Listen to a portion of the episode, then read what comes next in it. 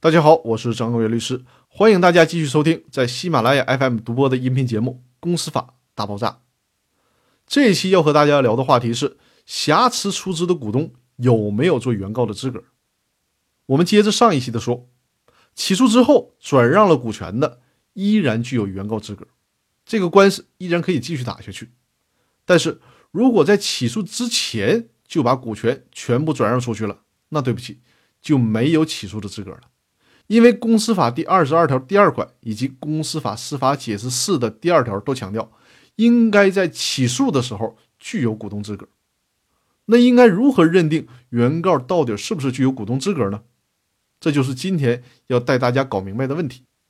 在起诉的时候，证明自己有股东资格，要向法院提供的关键材料包括工商登记信息、股东名册等能够证明股东身份的证明文件。现在都是认缴制了，所以说还没有实缴出资的，只是认缴出资，也并不妨碍认定你具有股东身份。只要拿出工商登记的信息或者是股东名册，上面有你的名字就可以了，这些都不难理解。那我们看下边的问题：如果是出资有瑕疵，比如说规定应该在公司设立之日起三年内完成实缴出资，但是都五年过去了，隔壁老王依然没有实缴出资，或者说隔壁老王虽然之前实缴了出资，但把很大一部分出资又抽逃出来了，在这种情况下，还有没有资格做原告要求撤销公司的股东会决议呢？按照最高人民法院的观点，答案是肯定的。即便是没有按照约定出资，或者是抽逃了出资，但依然具有股东资格。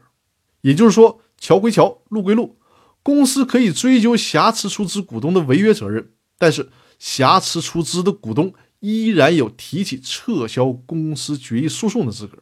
除了工商登记信息、股东名册以外，如果是法院的生效裁判文书当中确定了股东资格，那这个裁判文书也可以作为立案的依据，用来证明起诉的时候具备股东资格。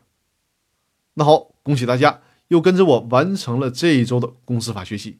那更多的内容我们下周继续。祝大家周末愉快！